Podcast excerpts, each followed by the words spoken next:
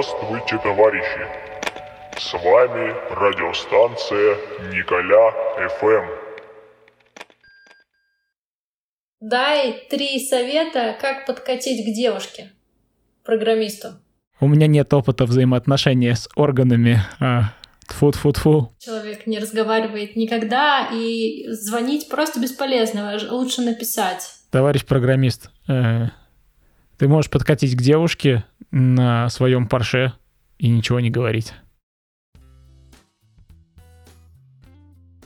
Чао, рогатцы, с вами Николя ФМ, это наш седьмой выпуск вроде, но неважно, Возможно, он будет шестым, возможно, будет восьмым, возможно, первым.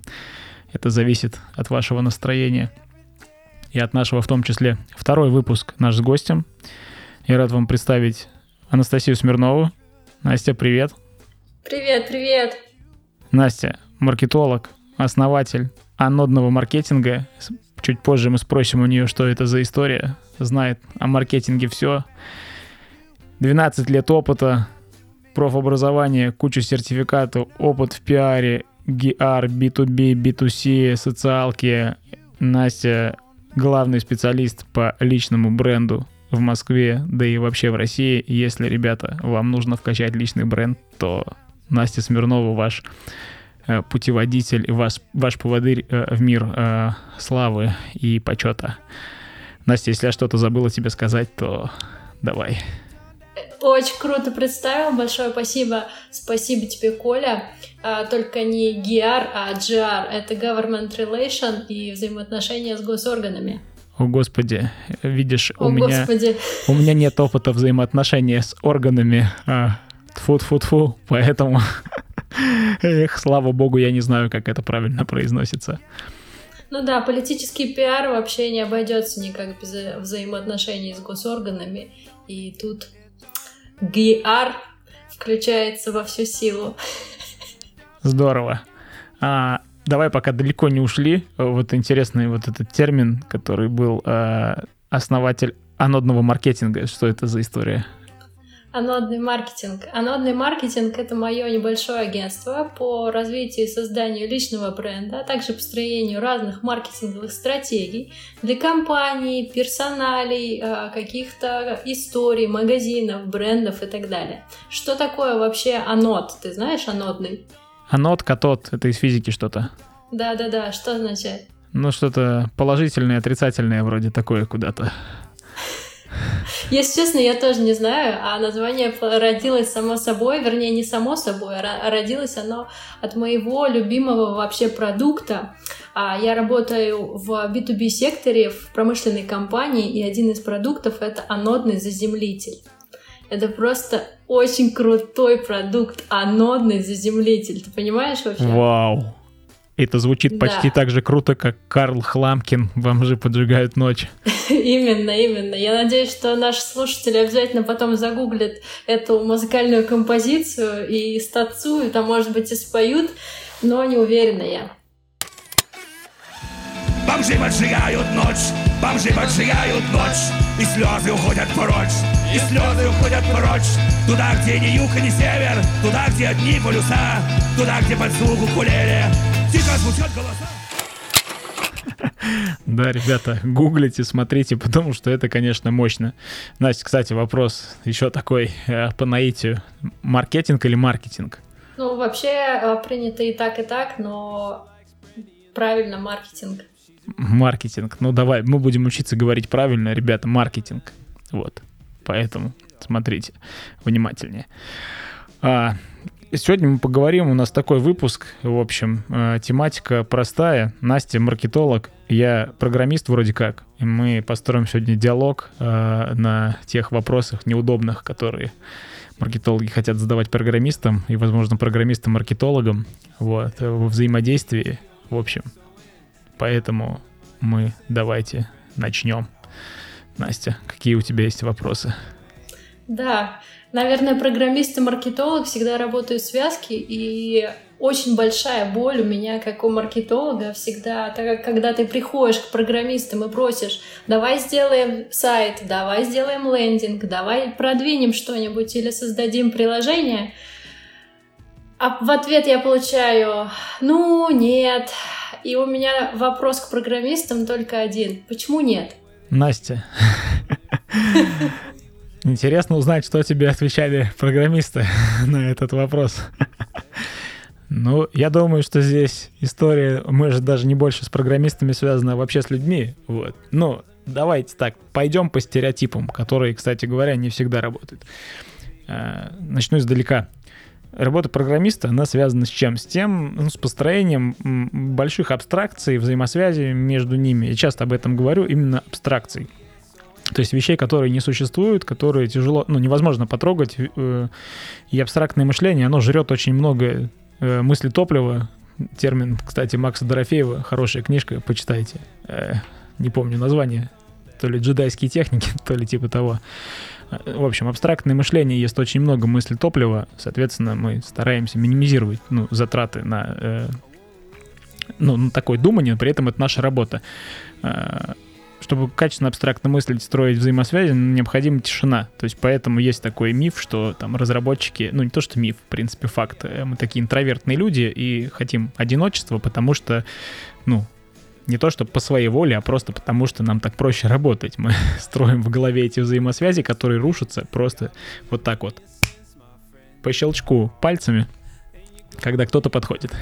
Ну, это, кстати, факт вообще. Вы не любите разговаривать, и очень удивительно, что ты один из представителей, который вообще умеет это делать, потому что иногда кажется, что человек не разговаривает никогда, и звонить просто бесполезно, лучше написать. А, к вопросу о том, что вы работаете в замкнутом пространстве и думаете очень много, и вам нужна тишина, скажи, вот а, я очень часто, например, беру на аутсорс каких-то программистов, и мне нужно понять а, человека часы. Мне говорят, нам нужно, не знаю, там 50 часов, а я вообще не понимаю, как посчитал человек эти часы ну, рабочие. Здесь будет достаточно тяжело объяснить. Ну, во-первых, э, как контролировать и как понять, как он посчитал. Оценка здесь зависит, точность его оценки зависит от того, насколько точно описано техническое задание, ну, то бишь ТЗ. Та вещь, которой, типа, все прикрываются. Дайте ТЗ, блядь, и мы вам все запилим, короче. А, блин, вспомнил одну историю, сейчас немного не в тему. А, когда мы работали с Вазгеном Эдуардовичем, у нас была компания VB Studio, это было лет 6 назад, у нас был клиент один, и, значит, там клиника такая, хорошая клиника была, и, собственно, директор, ну, понятно, не занимался вопросами там создания сайта, а отдала это дело на откуп маркетологу. И я вам честно скажу, она меня так заебала, это пиздец. Это был мой первый и последний контакт напрямую с маркетологом как разработчика. Это было жестко. Нет, не в то, что маркетологи плохие, все хорошо, просто да. А в том, что это очень хороший маркетолог был. Это был лучший маркетолог, и я знаю абсолютно все отзывы своих программистов, разрабов и СОшников, которые говорят именно так, когда я выхожу из кабинета. Это лучший комплимент. Ну тогда хорошо, Настя, э, я шутить не буду, это будет пошло. Ну, в общем, да, это я к чему. На самом деле, э, ну, я до сих пор думаю, что было взаимодействие не очень, потому что как раз вот это пресловутое ТЗ там не очень было описано. Вот, соответственно, поэтому тяжело было попасть по срокам, и мы в тот раз, кстати, по срокам пролетели очень хорошо и переделывали в итоге там дизайн три раза. Вот, три раза переделывали дизайн. Это было странно. Это было очень странно. Но это уже такое, вопрос взаимодействия и коммуникации. Э, к вопросу, да, как э, разработчики на аутсорсе оценивают часы. Тут такой вопрос. Ну, история такая. Если, соответственно, ты заказываешь у компании, то они, ну, примерно знают, как оценить часы. У них есть бизнес-единицы, аналитики, самые главные, которые могут прикинуть там плюс-минус задачу. Они взаимодействуют уже с командами внутри, э, с, там, с тем лидами, с другими командами, которые, ну, э, которые будут э, реализовывать твой заказ. И примерно они там совместно могут более-менее точно оценить, сколько часов займет разработка. Если это индивидуальный человек, ну, отдельный просто разраб где-нибудь на фрилансе, ты нашла, например, там, на WorkZilla, еще где-то, то тут уже вопрос открытый. А, вероятно, ну, часы могут быть завышены. Ну, есть такой закон Мерфи. Это когда тебе говорят сроки, особенно разработчики. И бюджет умножай сроки на 3, а бюджет на 2. Я на два все умножаю, не на три. Три это слишком. Ну, Вот. хотя в отношении чего, но иногда, да, особенно если это индивидуальный разраб, то да. Скажи, кстати, давай вот мы уж раз затронули ТЗ, без ТЗ результат ХЗ, как известно, и это самое важное. А вот а, я уже стараюсь писать ТЗ, ну, в разных форматах, иногда это в формате Word, иногда в формате презентации, вставляешь какие-то картинки, описываешь словами максимально понятно, ставишь стрелочки, пишешь циферки, но вообще есть какие-то, ну, не знаю, шаблоны, какие-то правила по написанию ТЗ, а, чтобы вы на своем айтишном языке поняли нас, людей, на человеческом? Хороший вопрос, на самом деле, и такой, ну, популярный. А, Шаблоны ТЗ. Шаблоны, конечно, есть. Это безусловно. Причем, ну, тут зависит, опять же, от, от ниши в том числе. Мы же любим абстракции, их выделять, и поэтому, конечно, у нас есть шаблоны всякие разные. Понимаем ли мы их? Ну, не всегда. Такое дело есть. Но опять же, зависит, если это сайт, например, то там один шаблон ТЗ, если это мобильное приложение, другой. То есть важно собрать все требования, которые хочет заказчик, вот, в первую очередь. Я бы сказал, что, опять же, резюмируя, это подкаст мой, мнение здесь высказываю сегодня я, оно может не совпадать ни с чьим, вот, это билетристика и мое прочтение всей ситуации. Я бы сказал, что ТЗ нужно начинать с конечной цели. Программисты не глупые люди, и начинать там ТЗ, что ну, цель форм- формулировать как типа нужен сайт, чтобы продавать э, гитары э, или чтобы продавать э, кешью. Это не очень хорошая формулировка. Мы, ну, мы серьезно не самые глупые люди, и с правильной, четкой сформулированной целью, то есть то, что не, не как нам, не что нам делать, а что должно получиться в итоге, это было бы правильно. И вот это такое, и даже из теории игр есть такая история, это такой метод обратных рассуждений. Я бы раскручивал ТЗ с конечной цели и на шаг назад, описывал шаг назад. Типа нам необходимо, э, там, нам нужен интернет-магазин, мобильное приложение, э, сайт э, по продажам гитар, гитары будут продаваться на нем, значит, черные, белые электрогитары. Доставлять мы их планируем вот так, вот так, э, транспортными компаниями или там частными курьерами. Соответственно, оплата на сайте, как, ну, чтобы человеку доставить, он должен оплатить. Оплата должна производиться таким-то, таким-то образом. Ну, то есть вот в таком формате и до самого начала.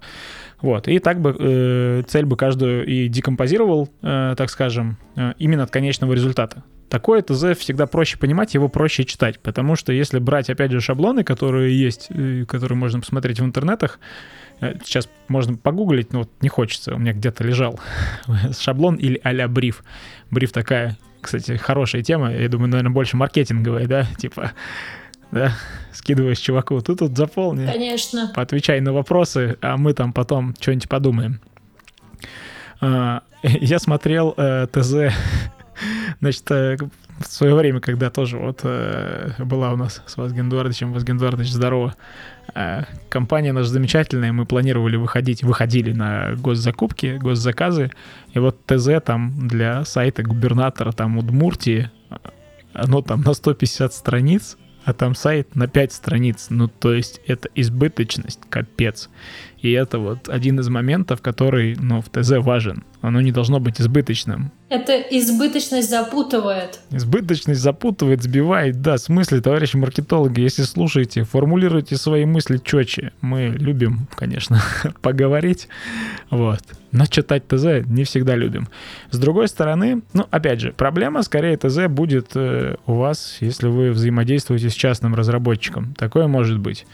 А, но, опять же, если он чувак опытный, то он вас направит как-то правильно. А как ты думаешь, вот смотри, вот я, например, не знаю, продаю анодные заземлители, да, а вот а, мне лучше обращаться, если я обращаюсь как, на какой-то аутсорс к человеку, который уже делал сайт анодные заземлители, или, например, если этот человек раньше делал только магазины по продаже, не знаю, молока, он же вообще не понимает, как они продаются, соответственно, как строится концепция сайта, как а, работает, не знаю, какие кнопки там должны быть, должна быть там доставка, какая там должна быть оплата, как должны быть э, расположены формы захвата, корзины и так далее. И, к сожалению, А, вот знаешь, вот как маркетолог могу сказать, что иногда мы внутри компании не видим, ну, может быть, каких-то своих проблем и каких-то пониманий. А вот со стороны э, разработчиков и программистов очень часто, например, вот я от своих ребят слышу, слушай, а давай сделаем вот так. Я говорю, а почему? Они говорят, ну вот потому и потому. Здесь, например, по карте э, кликов, по карте ссылок, и здесь у нас больше переходов. Я говорю, о, круто, давайте. Соответственно, понимаешь, э, есть какие-то вещи, которые, ну, грубо говоря, знает только специалист в отдельной отрасли. И, а, то есть человек, который делал всю жизнь сайты для молока, не сделает а, сайт тебе, не знаю, по продаже чайников, потому что он просто не понимает, как это делается. Как ты думаешь, лучше искать э, компании, которые, ну вот, отраслевые или все-таки бывают или вот еще, кстати, хороший момент. Есть же, например, крупный, особенно гигант. Я, кстати, ненавижу работать с крупными, а, но а, не потому, что они дорого стоят, не всегда. Они вот как раз делают все от а, молока до чайника до, там, не знаю, атомных а, подводных лодок. И в итоге, в итоге результат-то так себе потому что и не молоко не продастся, и не подводная лодка. Слушай, Что это... выбрать? История-то такая. Ты как думаешь? Ну, то есть выбрать, э, ну, мне кажется, зависит от твоей цели, а вот, вот как бы ответила сама. Ну, то есть ты бы выбрала бы что, специализированную компанию или глобальную? Ну, типа специализированную или глобальную, да? Наверное, так. Я, я по опыту всегда выбираю не совсем мелких, ну то есть не, знаешь, не когда один программист сидит дома, да, с печенками и там что-то разрабатывает, а какую-то компанию среднюю, но не крупную. И желательно с опытом в отрасли, ну либо хотя бы в смежном каком-то секторе. То есть, особенно если у тебя какой-то там редкий товар, не знаю, какие-то технические там изделия, детали, машины, и действительно мало кто это делает, то достаточно сложно так найти компанию такую. Ну да, тут кажется еще такой трейдов между э, ну, качеством и ценой. То есть, например, крупные игроки на рынке разработки по, ну, например, EPAM какой-нибудь, вот такая глобальная компания большая, Luxoft, э, они работают во многих э, бизнес-доменах, э, во, мног, во многих отраслях имеют опыт, соответственно, обратиться к ним. С большой долей вероятности у них могут найтись люди, которые имеют опыт в той или иной отрасли. То есть не обязательно, причем это будут разработчики, это могут быть проект менеджеры или продуктовые менеджеры, которые смогут ну, собрать команду разработчиков даже, которые не были в этой доменной области, но благодаря там аналитикам они могут очень круто перевести требования заказчика в язык разработки, то есть пройтись по этой ступеньке, и все будет хорошо. Но это будет стоить денег, вот. Причем ну, не фиговых таких, а хочется как бы, да, типа, и рыбку съесть, и рыбку съесть. Главная задача, я бы сказала. А что вы нам бесплатно не сделаете, что ли? Да, как-то помнишь, есть такой типа круг, а, что-то там беспл- без, э, дешево и а, быстро, типа херово, что-то дешево, быстро, и еще там какая-то была пересечение, и там типа ты пидор. Типа того. Вот. Да, тут, блин, тема, ну, вопрос вообще, конечно, хороший. Я бы тут порассуждал, потому что Э, сейчас, э, ну вот я, например, работал в отрасли в металлургии, в такой, в черной металлургии, работал на Северстале, э, вот. Ну, компания вообще не айтишная, бизнес-домен такой интересный, и, соответственно, я как разработчик, я вообще, короче, разобрался, ну, в теме металлургии, меня сейчас отведи в конвертерный цех, я расскажу, блин, все, как как плавка там э, становится, блин, жидкой сталью, как она превращается, по каким агрегатам она ходит, какие добавки туда добавляют, ну, в общем, прям физически. Хотя при этом я не работал никогда. Понятно, тонкости могу не знать, Хотя, опять же, ну, с многими тонкостями сталкиваешься, потому что, ну, проблемы, которые, вот то, о чем ты говоришь, там, вот, типа, продажа анодных заземлителей, э, там могут быть свои истории, ну, правильно, и с маркетинговой точки зрения, как продавать, кому продавать, кто аудитория. То есть, имея этот опыт, конечно, ну, классно. Поэтому, если есть возможность взять человека, который уже шарит за твою доменную область, он шарит, как продавать анодные заземлители, вот, это здорово. То есть так, это, ну, это будет удобно, тебе будет проще говорить с ним на языке, на его. Вот. Ну и опять же, соответственно, цена, качество, вот, в это все нужно смотреть. Вот этот трейдов выбирать, как ты говоришь, да, главная цель такая получается. Mm-hmm. Ну и вот опять же, на примере сейчас. Вот э, я работаю в HeadHunter сейчас, мы специализируемся на рекрутинге, на подборе персонала. Подбор персонала, в общем, можете свое резюме разместить. Скорее всего, вот если вы сейчас слушаете меня, э, я могу почти стопроцентную уверенность сказать, что ваше резюме или сейчас есть на HeadHunter, или оно когда-то было. Вероятно, вы точно взаимодействовали. И мы специализируемся на этом. Мы не продаем анодные заземлители. Соответственно, там наши разработчики внутренние. Вот. Мы не нанимаем извне, и мы все, ну, в нашей области доменной разбираемся. Ребята разбираются, потому что понятно, что делать. Ну и взять какую-нибудь компанию Сбербанк, например. Вот. Ну, Сбербанк сейчас во всем разбирается. Ты что? Да. Сейчас мы... твой выпуск сразу же забанен. Подожди. А я, баньте, я могу высказать, что я Сбербанк я не люблю. И делать со мной, что хотите.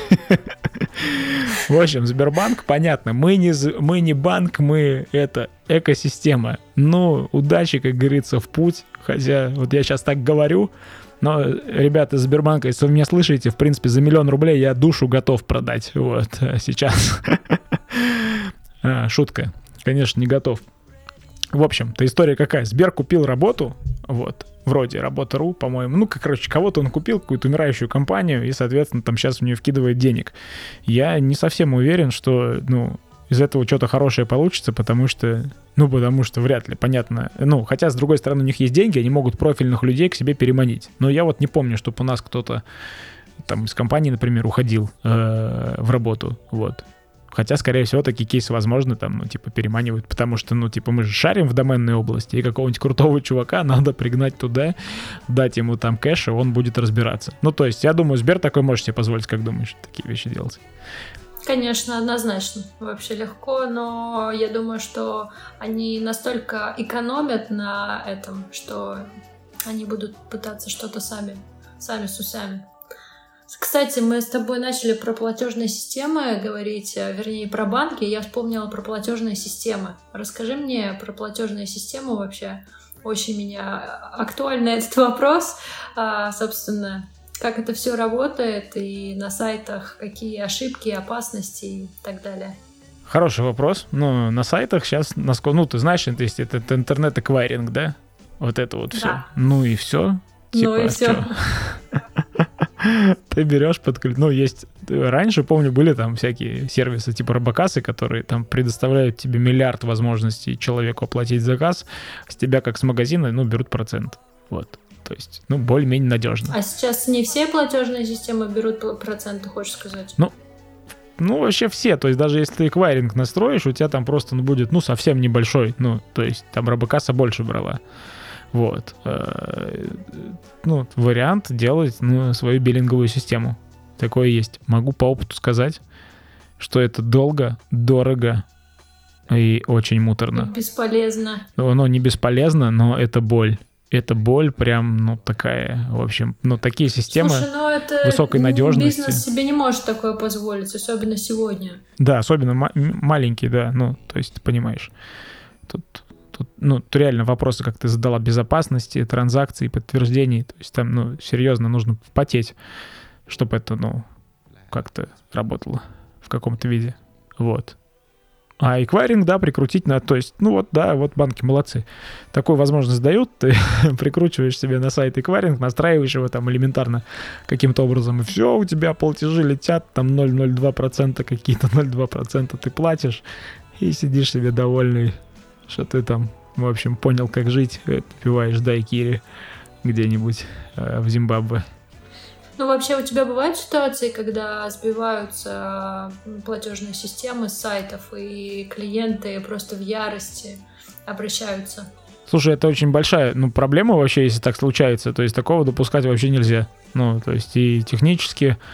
А, слушай, а у тебя есть такие примеры? Ну, вот у тебя как распределись, ну вот что вот что летел. Ну да, собственно, я почему задаю этот вопрос. У меня э, не так давно случилась эта проблема. У меня э, также я веду благотворительный фонд, и на благотворительном фонде, естественно, есть сайт, и на этом сайте есть платежная система робокассы, как ты, как ты угадала. И, ну, сайт достаточно старый, и, собственно, там эта робокасса стоит. Действительно, большой процент берется А, не могу точно сказать, по-моему, или один, один процент, по-моему, берется от платежа. Да, по-моему. Это один. очень много, конечно. Да, вот. И, соответственно, а, там у меня было настроено вообще практически все возможные платежи, какие только существуют, и Киви кошелек, и Яндекс, и через телефон, вообще все, все, все. И там прям у нас была целая борьба с этой робокассой, потому что а, очень что-то сложное и проблемно мы настраивали на сайт, и она отказывалась, собственно, работать на этом сайте. А, прям я с ужасом и содроганием вспоминаю былые времена. Слушай, ну да, это, конечно, это жестко. Ну, то есть, подожди, а была ситуация, что она отвалилась у вас, ну, то есть, типа, на да, фонде у тебя? Да. И не работала. А диагностировали вы эту историю, ну, как быстро, вот тоже? А, ну, достаточно быстро. Мы ее диагностировали, вообще она случилась в тот момент, когда мы к благотворительному фонду, то есть у нас а, помимо сайта, мы разработали мобильное приложение. Соответственно, программисты очень долго, как ты сказал, затянули сроки втрое, но тем не менее, все-таки мы его разработали, получилось оно достаточно прикольное, оно получилось нативное и очень такое, знаешь, ну, понятное, что ли, какое-то простое, работающее. Но когда мы начали подключать платежные системы, это же все экосистема, э, и, естественно, одни и те же платежные системы должны быть. Мы приложение сделали и на Android, и на iPhone. Соответственно, а, у нас вот здесь возникли проблемы. Естественно, и там, и в Apple Pay, и в PassPay, правильно? PayPass. Да кто его знает. В общем, во всех этих платежных У меня iPhone. системах, да, нужно оплачивать, э, мы же современные люди, да, либо нажатием клавиши, и чтобы у тебя сразу списались там деньги. И все это прямо у нас как-то зависло, потому что какая-то была синхрона не было в системах. Ага. Вот. Возможно, это связано то, что мобильное приложение отдельно как-то ну, одна история. Слушай, ну да, кстати, вот тоже под про мобильные приложения какое-то время назад, а может быть, да, я сейчас подумаю, какое у меня мнение по этому вопросу. В общем, раньше я что думал? Да и сейчас думаю. Вот, да, пожалуй, давай я и сейчас думаю. А, вот есть для, например, для не знаю, магазина анодных заземлителей, коль пошло, угу. тема такая. Вот у меня интернет-магазин, анодные заземлители. Угу. То есть у меня можно через сайт покупать, э, можно, соответственно, э, смотреть там товары и так далее. Ну, то есть полностью такой готовый, готовый сайт. В общем, все круто.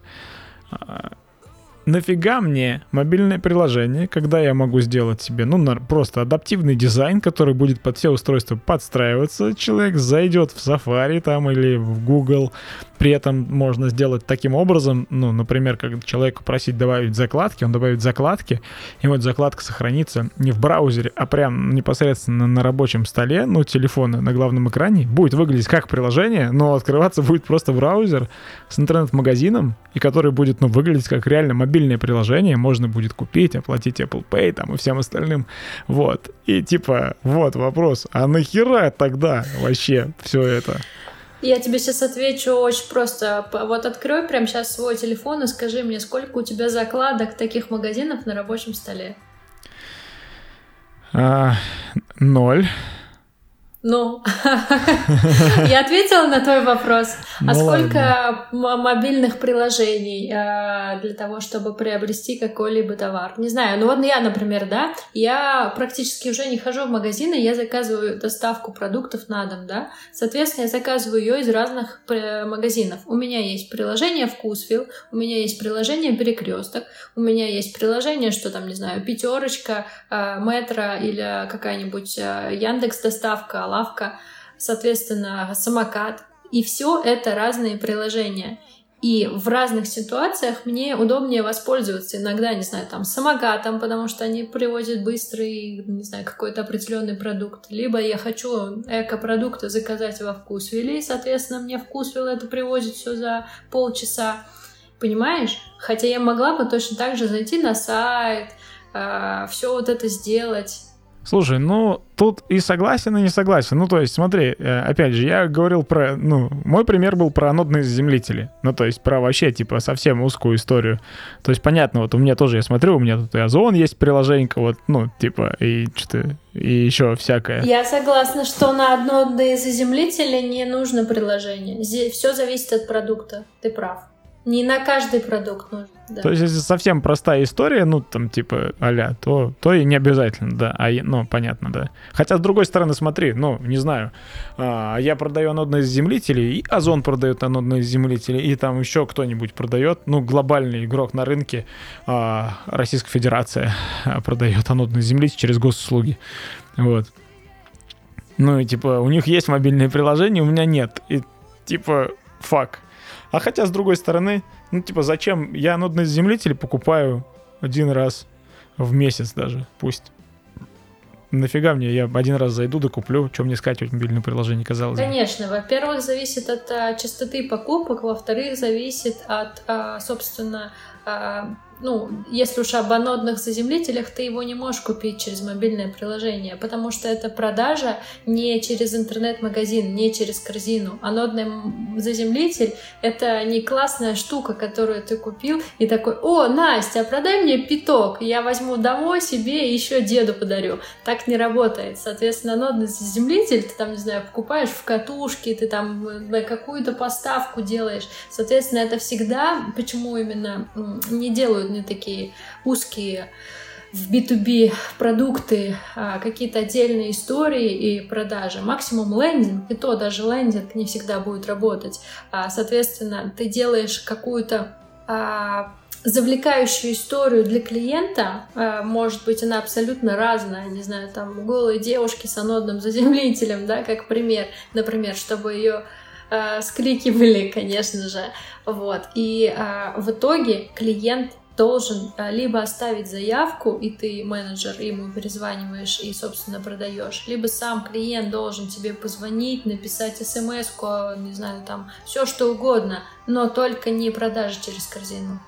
К сожалению, это так не работает. Есть товары, но это бывает, вот знаешь, даже вот по опыту могу сказать. Вот, например, да, по своей статистике со своего сайта. Мне бывает иногда, что какой-нибудь клиент пишет в онлайн-чат, и ему менеджер быстренько отвечает, да, то есть э, в онлайн-окно, и он пишет, продайте мне там рулон того-то. Менеджер говорит, окей, а сейчас мы, вам отправим счет, а давайте свои реквизиты, он присылает реквизиты, отправляют счет, и все, продажа совершилась. Но это настолько редко, ну, грубо говоря, B2B это немножечко другое, и здесь э, не совсем так работает. Но вот в B2C работает. И знаешь, вот, кстати, хотела вот интересный пример провести. А, это про девочек. Если нас будут слушать девочек, то это вот как раз очень актуально. А вот, например, салон красоты, да? А, смотри, салонов красоты в каждом доме по 5 штук. А, можно, конечно же, спуститься и записаться самому. Можно позвонить, можно посмотреть в Инстаграме, можно еще как-то найти их. А можно, вот, например, я пользуюсь одним салоном, у них есть приложение свое. Я когда к ним первый раз пришла, я записалась там через Инстаграм, нажала на клиента, тоже, знаешь, такая ссылка, когда ты нажимаешь и автоматически попадаешь в WhatsApp, там уже общаешься, очень удобно, все четко, записываешься сразу в календаре, все видно, все классно. И тут мне говорят, а скачайте наше приложение. Я говорю, типа, зачем? Ну, во-первых, как бы я могу сходить в другой салон, и как бы неудобно, зачем мне эти приложения вообще? Они говорят, ну, во-первых, у нас в приложении есть бонусная программа, не знаю, пять раз ногти делаете, шестые в подарок. Это я пример говорю, да? Во-вторых, собственно, в нашем приложении вы уже автоматически, собственно, будете записываться удобнее и нам, и вам. То есть вы в нашем календаре работаете, вы в нашем календаре уже отмечаете, что вы хотите пойти к мастеру Людмиле, например, там, и так далее. То есть это, понимаешь, такая лояльность клиентов, и ты клиента заманиваешь свою такую семью. Соответственно, ты уже к тебе клиент становится расположенным. То есть сейчас уже же мы не просто так продаем, мы продаем, во-первых, эмоции, во-вторых, э, какие-то сопутствующие вещи человеку. То есть иногда нам гораздо важнее купить не просто товар или услугу, а то, что идет рядом с ним. Соответственно, знаешь, это вот у меня очень крутой был препод в универе, и он всегда... У нас была одна пара, а, она, ну, пара полтора часа, и у него был там главный вопрос. А, пара состояла из одного вопроса. Ребята, вот зубная паста. Зачем вы ее покупаете? Как думаешь, зачем? Хороший вопрос. Затем, чтобы... А, затем, чтобы, значит, это э, тебя палками не забили камнями, чтобы... Не, давай лучше так. Первая мысль была за тем, чтобы с девчонками целоваться. Ну, то есть, короче, ты что, покупаешь, в принципе, Чтобы изо рта не воняло. Ну да, ты получа... покупаешь не зубную пасту по факту, а покупаешь, ну, решение своей проблемы, типа, или не проблемы, а, Да, ну, то есть, Да, что-то другое. именно. Все правильно. Ты покупаешь решение своей проблемы, а именно реализацию какой-то своей потребности или мечты, чтобы у тебя были красивые белые зубы, чтобы нравиться девчонкам, например, да? И, соответственно, с каждым товаром абсолютно так. И мы продаем эмоции, мы продаем себя. Почему сейчас, вот знаешь, почему я занимаюсь личным брендом, почему это тоже так важно? Потому что, во-первых, люди покупают у людей. И неважно, что ты продаешь, ты покупаешь у человека, и ты можешь купить в три раза дороже то же самое, что ты можешь купить в обычном магазине какой-то обычный товар, это может быть все что угодно. Но ты идешь и покупаешь, ты думаешь, блин, нахрена я плачу так дорого? Но ты все равно идешь и возвращаешься, потому что ты там получаешь то, что тебе необходимо. Для каждого человека это абсолютно в каждом, каждой ситуации по-разному. Для кого-то эмоции, для кого-то хорошее качество, для кого-то приятный сервис, для кого-то, не знаю, красивые э, чашечки, в которых кофе подают. И всегда это так интересно и так круто. И вот знаешь, очень важно, чтобы каждая вообще компания, каждый бренд, каждый э, человек создавал вокруг себя вот эту вот экосистему, и она тогда начинает работать. Круто, спасибо. У меня прям сразу возникло два вопроса, я их сейчас записал, чтобы не забыть. Давай. Сразу тебе задать, пока мы здесь э, ходим. А, блин, когда говоришь экосистема, я Сбер вспоминаю. Вот. Кстати, Так мы про Сбер поговорили, у меня все теперь он в голове. кстати, ребята, если хотите, чтобы мы пригласили человека со Сбера, то там ставьте лайки в выпуск, в телеге сделаем опрос.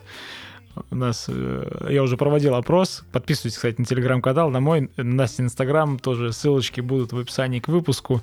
А, Обязательно подписывайтесь. Я там, да, проводил опрос, кого позвать в гости. У нас там есть человек со Сбербанка, вот, бизнес-тренер, причем, то есть э, человек, который вообще там, в общем-то, это школу руководителей ведет э, на секундочку. Так что мы зададим все Прикольно. неудобные вопросы э, про Сбербанк и про обучение. Как думаешь, он потом еще останется там работать? А, Я думаю, что да, это ценный сотрудник, э, более чем уверен. Ну ладно, и еще, значит, пока далеко не ушли, э, а уже ушли, я забыл. В общем, потом скажу, там история про... Будет у нас, значит, э, опросик в Телеграме. Во-первых, э, будет опросик, обязательно заходите как маркетинг и маркетинг, как вы предпочитаете, э, чтобы говорили или как не говорили, в общем, будет. Так что проводите опрос. Еще можно устроить договор или договор. Это как-нибудь в следующий раз. Вот, если доберемся э, или квартал, или квартал. Каталог или каталог. Томат или помидор. Э, В общем, да, круто, э, отлично. Телеграмчик прорекламировали. Э, Про просика я забыл один, но ничего. Вспомню, скажу или не скажу, но просто его сделаю. А в общем-то и не важно. Настя, возвращаясь вот ко всей этой истории сейчас, да, вот э, что э, клиент, э, значит, ну, что про- продают, покупают эмоции, все у людей. Я вот, ну, часто замечал, ну, не то, что часто замечал, может, это по жизни так оно работает, может, нет.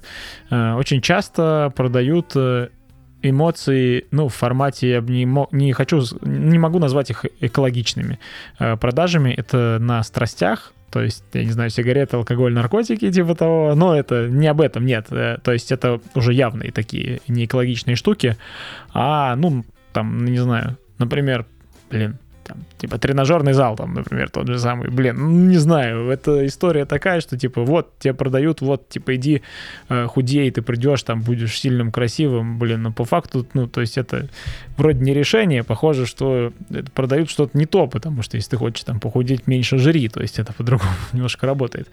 Вот. В общем, как ты относишься к тому, что э, ну как продают какие-то не экологичные вещи с точки зрения, ну что они на страстях, на людских страстях, пороках, жадность продают, вот, например, какие-нибудь форексы и так далее.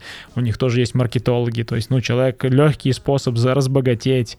Ну, вот эти вещи, которые мы все, люди такие страстные со своими там тараканами и такими вещами. И очень часто маркетологи на этом играют. Вот, э, как ты к этому относишься? Играешь ли ты сама в такие неэкологичные игры? Ну, смотри, хороший вопрос, спасибо. Знаешь, на самом деле, очень спорная тема. С одной стороны, я понимаю, что я как маркетолог могу работать с э, любым товаром. Пусть то будет, не знаю, Азина, три топора, да, казино онлайн, сигареты, алкоголь. Э, так, Азина, занесите, занесите мне, пожалуйста, э, сюда на PayPal мне занесите мне денежку. Вот. Все, Настя, продолжай. Да, да, да. Соответственно, какие-либо иные э, вот такие истории. Сейчас мы говорим именно о вредных, кстати, историях. Я бы сюда отнесла всю фарму, все БАДы, все э, витаминки чудесные, все жиросжигатели. На самом деле, на самом деле, а, вот это все тоже преподносится к нам очень красиво, что смотрите, я дедушка, мне 80 лет, а у меня жизнь бьет ключом, я вот бегу бегать, а, у меня майка совсем не мокрая, не пахнет, и тут у меня внуков семеро сидит, и я вообще такой классный и здоровый, потому что я принимаю витаминки. Это ведь тоже все не экологично, и это тоже все очень, очень так сказать, спорно. Но тут работает такая история. Как бы это грустно и грубо не звучало, а вот все товары, на каждый товар найдется спрос. Если это человеку надо, и если он это хочет купить, ну ок, покупай. Это то же самое, знаешь, что вот э, с финансовой пирамидой. Это просто, вот я, если честно, обожаю финансовые пирамиды с точки зрения э, психологии и того, как они построены. Это ведь реально гениальные люди. Они придумывают, вовлекают туда людей, и эта система работает. И она действительно на начальных этапах кому-то приносит деньги. И это просто, это такие умы с точки зрения маркетинга. Но с точки зрения людей, которые вписываются туда, это совершенно не умы. Но это ведь их выбор. Они сами туда пришли. Их туда никто насильно не тащил. Это не какая-то повинность, обязанность или еще что-то. Это выбор каждого человека. Точно так же, как выбор купить сигареты или пойти купить абонемент в спортзал. Точно так же, как выбор пойти купить, не знаю, там, творог, творог. или купить, не знаю, там, бутылку вина или творог, именно. А, понимаешь? Вот другой вопрос. Здесь есть а, экологичность в плане подачи рекламы и информации. Вот здесь я полностью за то, чтобы подавать всю рекламу экологично. Сейчас приведу пример. Вот ты говорил мне про спортивный зал, да, например, а, просто из моей личной практики. Я, значит, покупаю абонемент в фитнес-зал, я как бы не вешу там 150 килограмм, но я просто люблю спорт, люблю заниматься, да, прихожу, и, собственно, тренер ко мне подходит и говорит, э, типа, ой, ты такая красивая, но давай ты похудеешь. Как бы, понимаешь, с одной стороны я понимаю, блин, ну, чувак, ты вообще, почему ты мне такое говоришь? Как бы, это некорректно это вообще не твое дело. Может быть, я наоборот пришла набрать массу в зал. Откуда ты знаешь мою потребность? Соответственно, и вот знаешь, вот это не экологичные продажи. И не экологичная продажа, когда ты на, рекламе, на рекламном баннере видишь какого-то толстяка рядом красивого мачо, и этот мачо говорит, смотри, ты можешь быть таким же, как я. А, то есть это тоже игра на эмоциях. То есть это тоже игра на человеческих чувствах, но это не экологично, потому что именно так очень у многих людей рождаются комплексы. И вот этот вот толстячок, который, может быть, и хочет похудеть, которому действительно это нужно, но он не может там в силу не знаю, каких-либо обстоятельств, причин и так далее, заболеваний, он стесняется идти он стесняется идти, потому что вот есть такая реклама, потому что на всех рекламах он видит, что там э, стройные, красивые, накачанные, и как он туда вообще придет и начнет заниматься. Тем более, что с плаката на него говорят, да ты жирный вообще. Понимаешь? Вот это не экологично. Вот, вот против этого я выступаю, да. А если компания продает что-то запрещенное, то это выбор каждого. Очень хороший фильм есть а, «Хвост виляет собакой». Очень старый.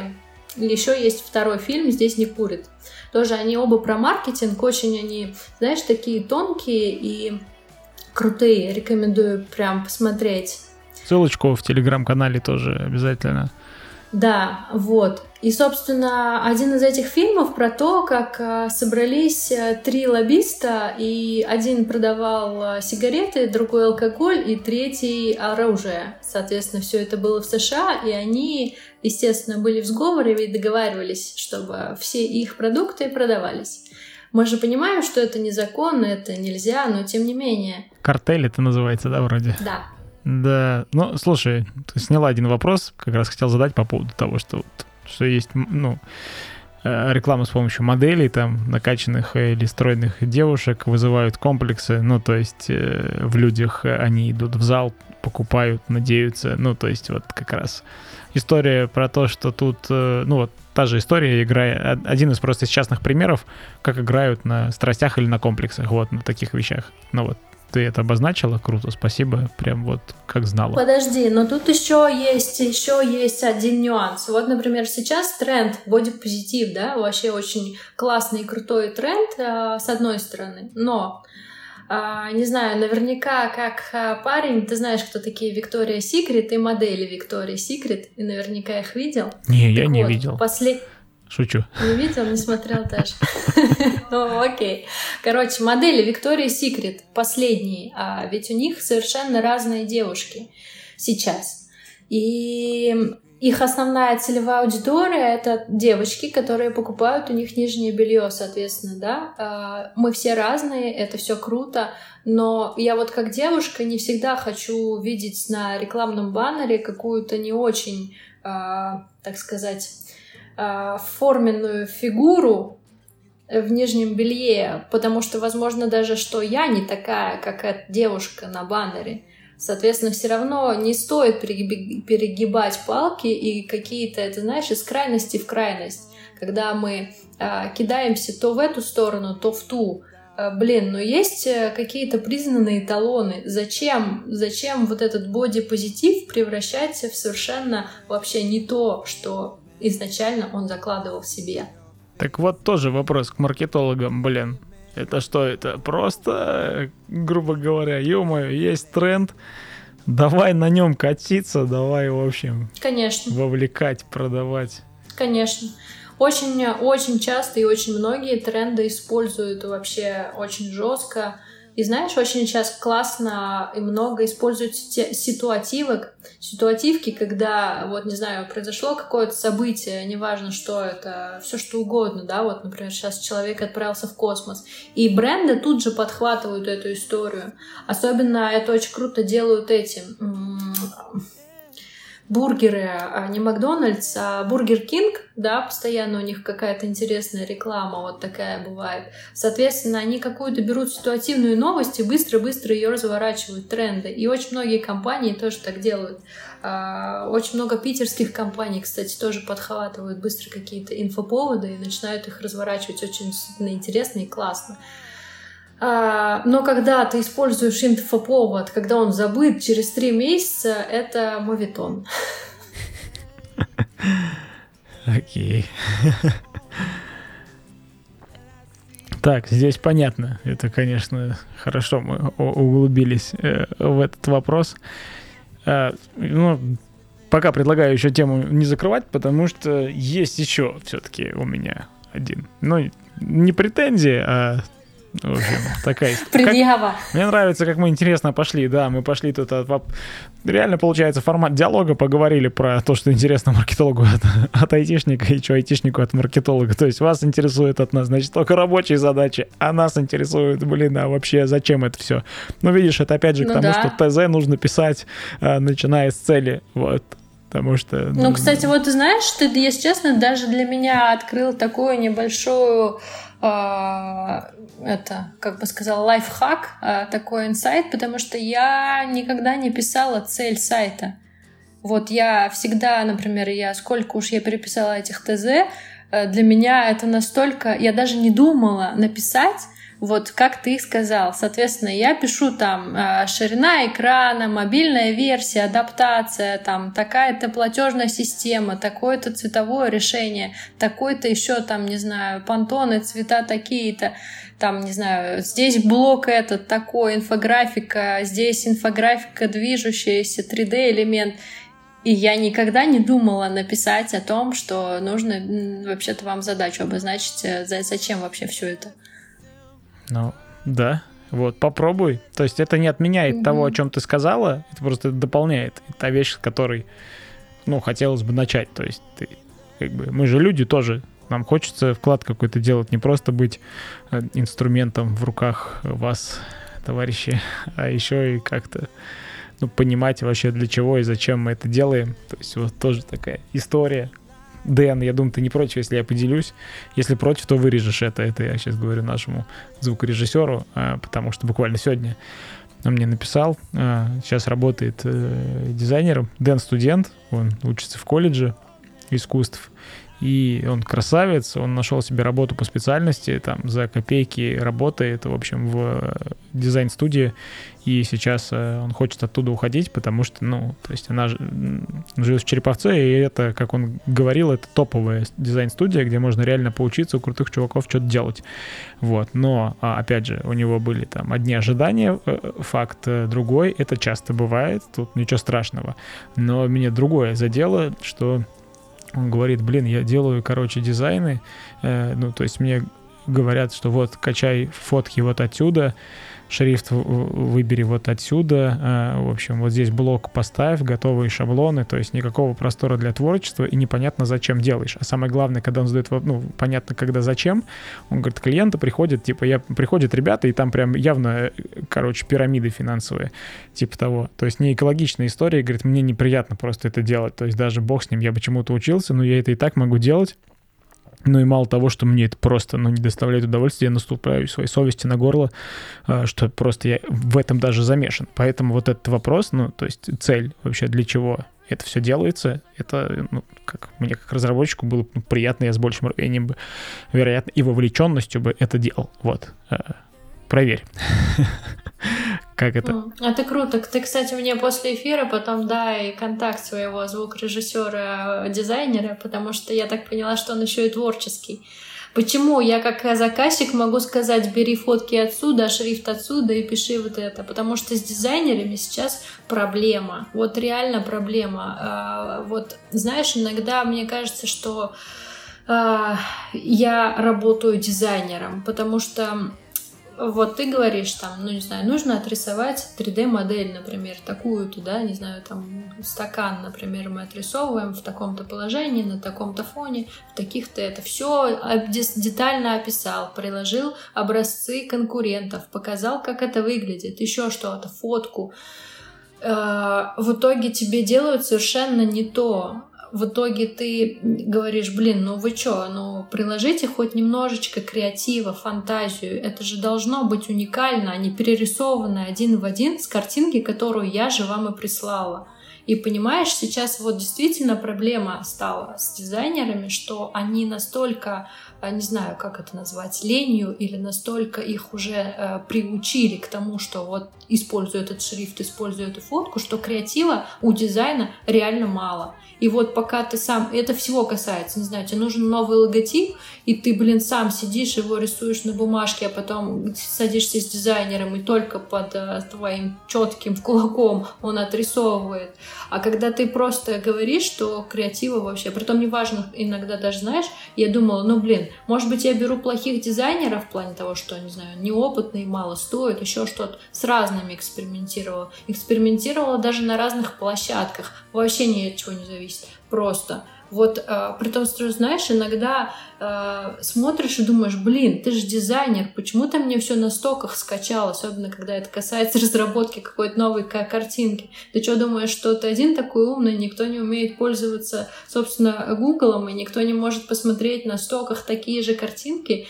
Вообще, меня это прям убивает иногда. Ну ладно, это про боли маркетологов. Такой, да, крик души был. Да-да-да.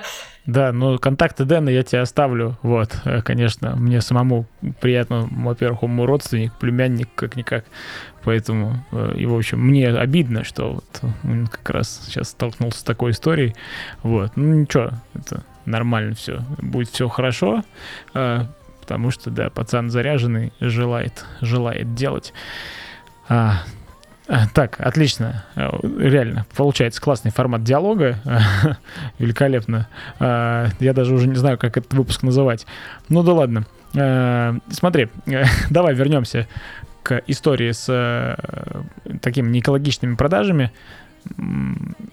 Вот, понятно, есть э, спрос, есть предложение, ну то есть как бы у людей есть спрос на что-то, соответственно, появляются предложения, соответственно, появляются там какие-то продажи и так далее, неэкологичные.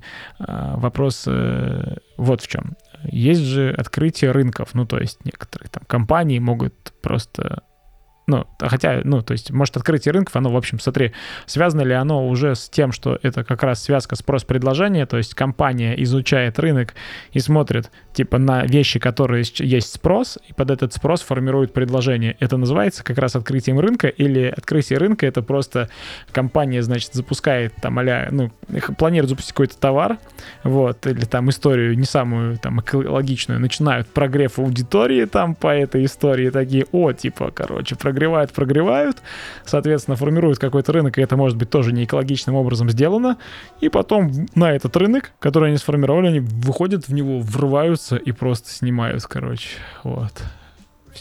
А, обе, обе истории рабочие, обе истории существуют и есть, а, но начать хотела бы с того, что читала ли ты книжку «Стратегия Голубого океана»? Мне не нравится слово «голубой». шучу. А, нет, не шучу, не читал. Э, очень рекомендую, знаешь, прям расширяет так э, сознание и расширяет сознание не в плане каких-то узких сфер, а в принципе вообще личностного роста человека, куда можно двигаться. Мы иногда не видим э, границ, мы смотрим очень в рамках, очень рамочно, а взглянуть налево, направо, а самое главное, иногда можно взглянуть себе под нос и увидеть там новый рынок, новое вообще какое-то пространство, и куда можно просто даже не зайти, можно залететь. И это так просто, а ты просто этого даже не замечал и не думал. Вот, например, ты а, программист, да? Ты, например, работаешь программистом, ты можешь разрабатывать какие-то истории, сайты, приложения, а ведь ты можешь, например, преподавать курс по, не знаю, там, по Java, как пример. Или можешь, я имею в виду, записать онлайн-курс, и, например, сделать отдельный лендинг, создать а, инстаграм-страничку, в инстаграме запустить таргет. И вот уже совершенно не Галя, совершенно иной человек, понимаешь? Все. Кстати, вот по поводу того, что ты сказала, эти мысли последние два года меня посещают. Вот, э, когда-нибудь я соберусь и это сделаю. Ну, Особенно видишь. учитывая, что, что там, как я уже говорил в каком-то из выпусков, там с моего блога ссылочки уходят в узбекистанские университеты, там в курсы отдельно, и что по праву могу себя называть человеком, который, ну, который сделал свой вклад в студентов узбекского университета. А, на книжечку, кстати, мы ссылочку обязательно оставим, а тебе от лица программистов я хочу пожелать прочитать книжку, пожелать, почитай книжку э, Чарльза Питсольда. Э, она называется «Код. Тайный язык информатики». О, вот класс. она такая. Я прямо сейчас показываю на камеру. Издательство Ман Иванов Фербер. Офигенные книжки делают. Э, про историю информатики. Там, в общем-то, вообще очень прикольно написано понятным языком, с картинками. И, в общем, людям даже не, технически, не технического склада ума будет интересно. Поэтому, ребята, э, читайте тоже. Ссылочку оставлю. Ман Иванов Фербер. Занесите тоже чуть-чуть. Эту рекламу мы оставляем вообще здесь без обедняков. Просто рекламируем всех. Вот. А. Отлично. Здесь я тебя понял, услышал, ответ понятен на этот вопрос. А, ну что, э, что у нас еще есть, собственно говоря?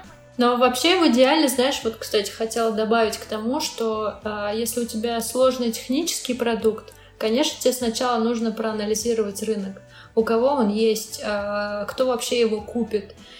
Потому что, к сожалению, если это сложное техническое какое-то изделие, не всегда его могут купить, и не всегда его нужно производить. А производство именно таких изделий может стоить миллионы.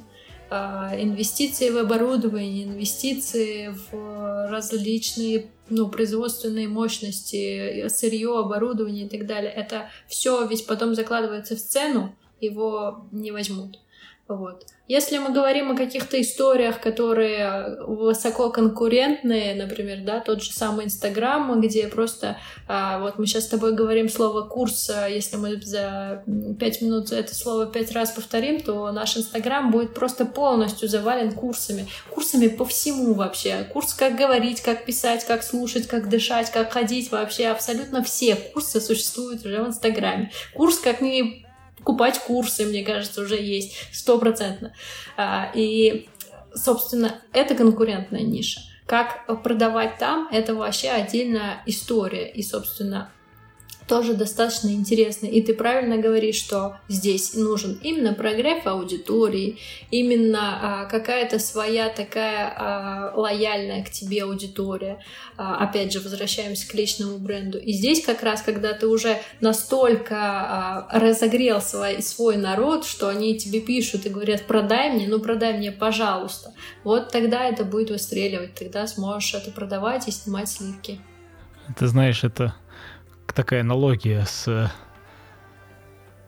блин, приводить ее или нет? Ну, если я матерюсь в выпуске, почему бы и не привести? Очень похоже на то, как, знаешь, э, э, там, с девочкой время проводишь, там, не знаю, там, целуетесь, там, обнимаетесь, вот это все и ты ее там прогреваешь на то, чтобы она тебе уже сама сказала, возьми меня, пожалуйста, чтобы она тебя умоляла. И все, и в этот момент, типа, ты такой, о, круто. То есть ты сам хочешь, но ты себя сдерживаешь. Хоть, то есть это, грубо говоря, аналогия того, что ты хочешь быстрее продукт вывести на рынок, чтобы уже быстрее начать снимать сливки. Но ты держишь и ждешь, пока аудитория сама не взвоет и не скажет, блин, да уже давай сюда, ты что делаешь, черт. Именно. И ты берешь и выпускаешь. Именно, именно так и работает. Это тоже психология, психология вообще великая вещь. Это все именно так работает у нас. Маркетолог равно психолог? Или хороший маркетолог, хороший психолог? Я считаю, что да. А, ты знаешь, я знаю даже очень много примеров, когда маркетологи уходили в психологи. Э, не совсем уверена, что это правильно, потому что все-таки считаю, что психолог это, во-первых, медицинское образование, и человек должен отучиться в соответствующем медицинском учреждении, чтобы лечить души людей. Э, но с точки зрения продаж э, психология это основой. Блин, я думал, на психиатров учат. Ну и на психиатров, и на психологов тоже. Психиатры, они там с, с лекарствами. Ну знаешь, психологов сейчас так много, что... Да знаю, тоже... я сам психолог своего рода. Я и сам своего рода психолог. Как в том меме. Блин, мы вообще поколение мемов, конечно. Что сказать. Э, как это один мой товарищ э, сказал, что типа говорит, вот сейчас, значит, поколение ТикТок растет, э, мы, значит, поколение, ну, то есть они там больше туда смотрят. Мы там на мемы ссылаемся, на какие-то видосики, то есть наша юность в это время прошла. Те, кто постарше, там за 40, они анекдоты рассказывают. Ну, то есть, а мы там уже не помним анекдоты. Типа, такая да, да, интересный да, разрыв поколений. Вот, блин, про поколение, кстати, вот интересно будет поговорить. Опять я сейчас сошлюсь на э, Людмилу Сардарову, бизнес-тренера Сбербанка. Э, наблюдал, я смотрел ее одно, один э, обучающий курс по поводу как раз э, поколения Z, вот, который сейчас вот растет. И вот про теорию поколений как-нибудь поговорим обязательно в будущем. Вообще очень интересная тема, нужно обязательно прям, потому что поколение Z это э, они как будто с космоса прилетели, просто. Хотя как бы разрыв возраста не такой уж и большой, правильно, да, ну что там, 5-10 лет, но тем не менее вообще люди, э, они совершенно другие во всем. Они, во-первых, у них вместо руки или правой или левой, у кого как, телефон, то есть он всегда у них, и они не разговаривают, они только пишут. Они пишут с такой скоростью, что думаешь, блин, вообще... Они тут же снимают ТикТок, тут же, не знаю, ведут прямой эфир и еще что-то делают вообще. И тут же еще читают Сартра одновременно. Вообще удивительное поколение. Говорю сейчас как а, бабка 70-летняя.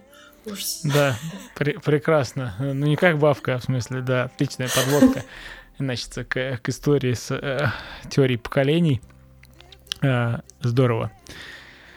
Так, что там еще-то вообще у нас есть? Блиц-опрос э, для программиста. Что делать, если комп после перезагрузки не работает? Выкинуть его в окно, желательно с пятого этажа. Именно с пятого. Какую платформу для сайта выбрать? Ё-моё, э, выбирайте WordPress. Да какой WordPress? Ну ты что, он же устарел.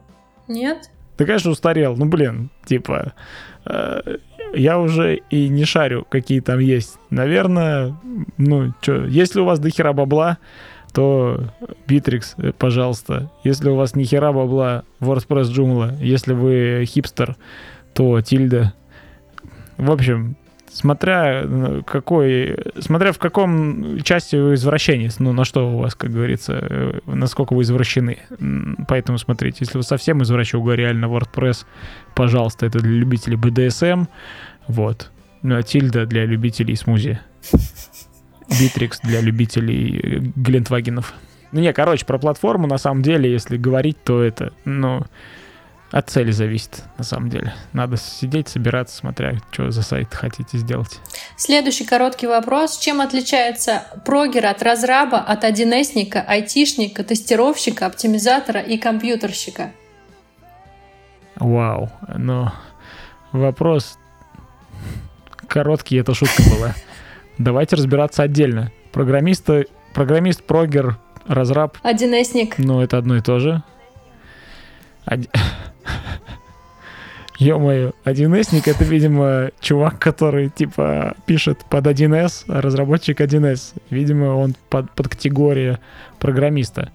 Вот. Вот айтишник и программист — это прям разные вещи. И одних, и, и, и тех, и других бесит, когда, в общем, их просят сделать вещи не из их компетенции. Это, к примеру, айтишники. А кто важнее? Тут нет никто важнее, это работа в связке. Айтишники — это ребята, которые могут там типа сеть настроить, э, они могут тебе ПО настроить, могут выдать тебе ноутбук, поменять оперативку, кулер. В общем, они за хардвар, то есть за железо хардвары.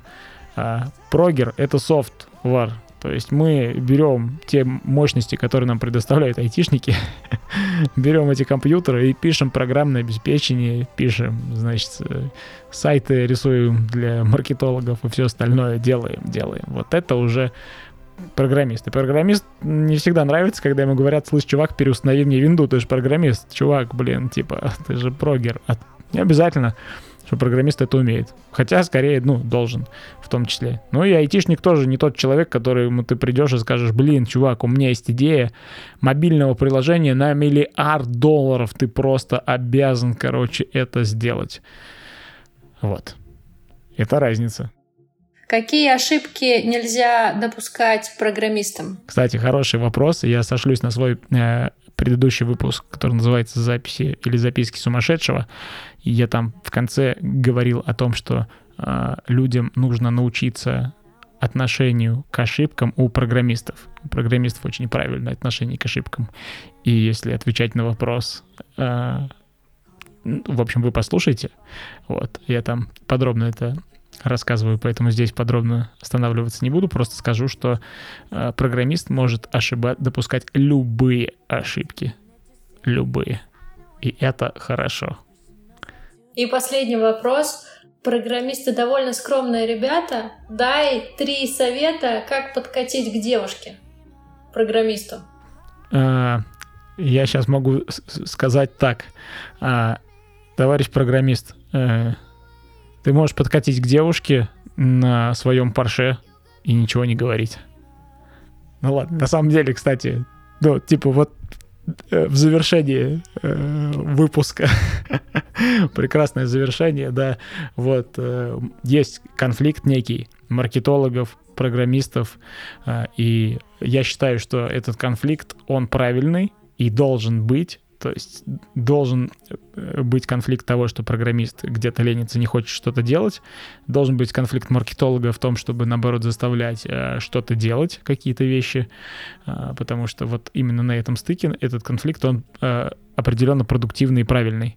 Вот, если уметь им управлять, то можно реально делать крутые вещи, потому что практика, э, ну, критика со стороны разработчика каких-то идей, критика а маркетолога со стороны каких-то решений, ну, не технических именно, конечно, технические решения программистов вообще нельзя критиковать, вот, иначе они обидятся, а, но именно это общий вклад в дело, и это круто.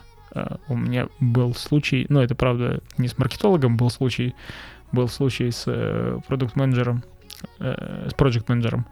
Э, он тоже умеет э, в IT, хорошо имеет большой опыт, и мы там спорили по поводу нового модуля. Мы спорили, реально там просто люди сидели, наблюдали, мы на повышенных тонах орали друг на друга. И все закончилось в итоге тем, что там была применена манипуляция э, обращения к авторитету. Мне сказали, что, чувак, у меня, блин, больше 20 лет опыта, я знаю, как делать правильно.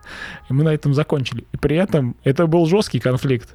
И при этом, ну что, мы просто типа вышли и нормально и отлично разговаривали, потом, я не знаю, вечером пили пиво. То есть рабочий конфликт — офигенная вещь. Поэтологи я считаю, что маркетологи и программисты, ну, просто созданы друг для друга. Мы начали с вопроса о том, а, я первым его задала, почему нет. Так вот, мне очень нравится, что в конце, в конце у нас получился диалог нет, но. И после этого но можно уже работать и прекрасно вести диалог. Собственно, именно в этом, мне кажется, и суть задачи командной работы. И очень круто, что программисты и маркетологи очень часто взаимодействуют. И если они понимают друг друга, то по итогу всегда получается крутой проект. Супер. Это прекрасное окончание нашего выпуска. Подведем черту. Я надеюсь, у меня получится ее подвести. Итак, сегодня у нас в гостях была Анастасия Смирнова, маркетолог, специалист по личному бренду, 12 лет опыта работа, работала маркетологом даже в государственных проектах, на секундочку, что уже, как говорится, неплохо, зная проблемы с маркетингом у нашего государства, особенно в 2021 году. У нас состоялся диалог программиста и маркетолога. Мы, значит, ответили на вопрос, почему нет.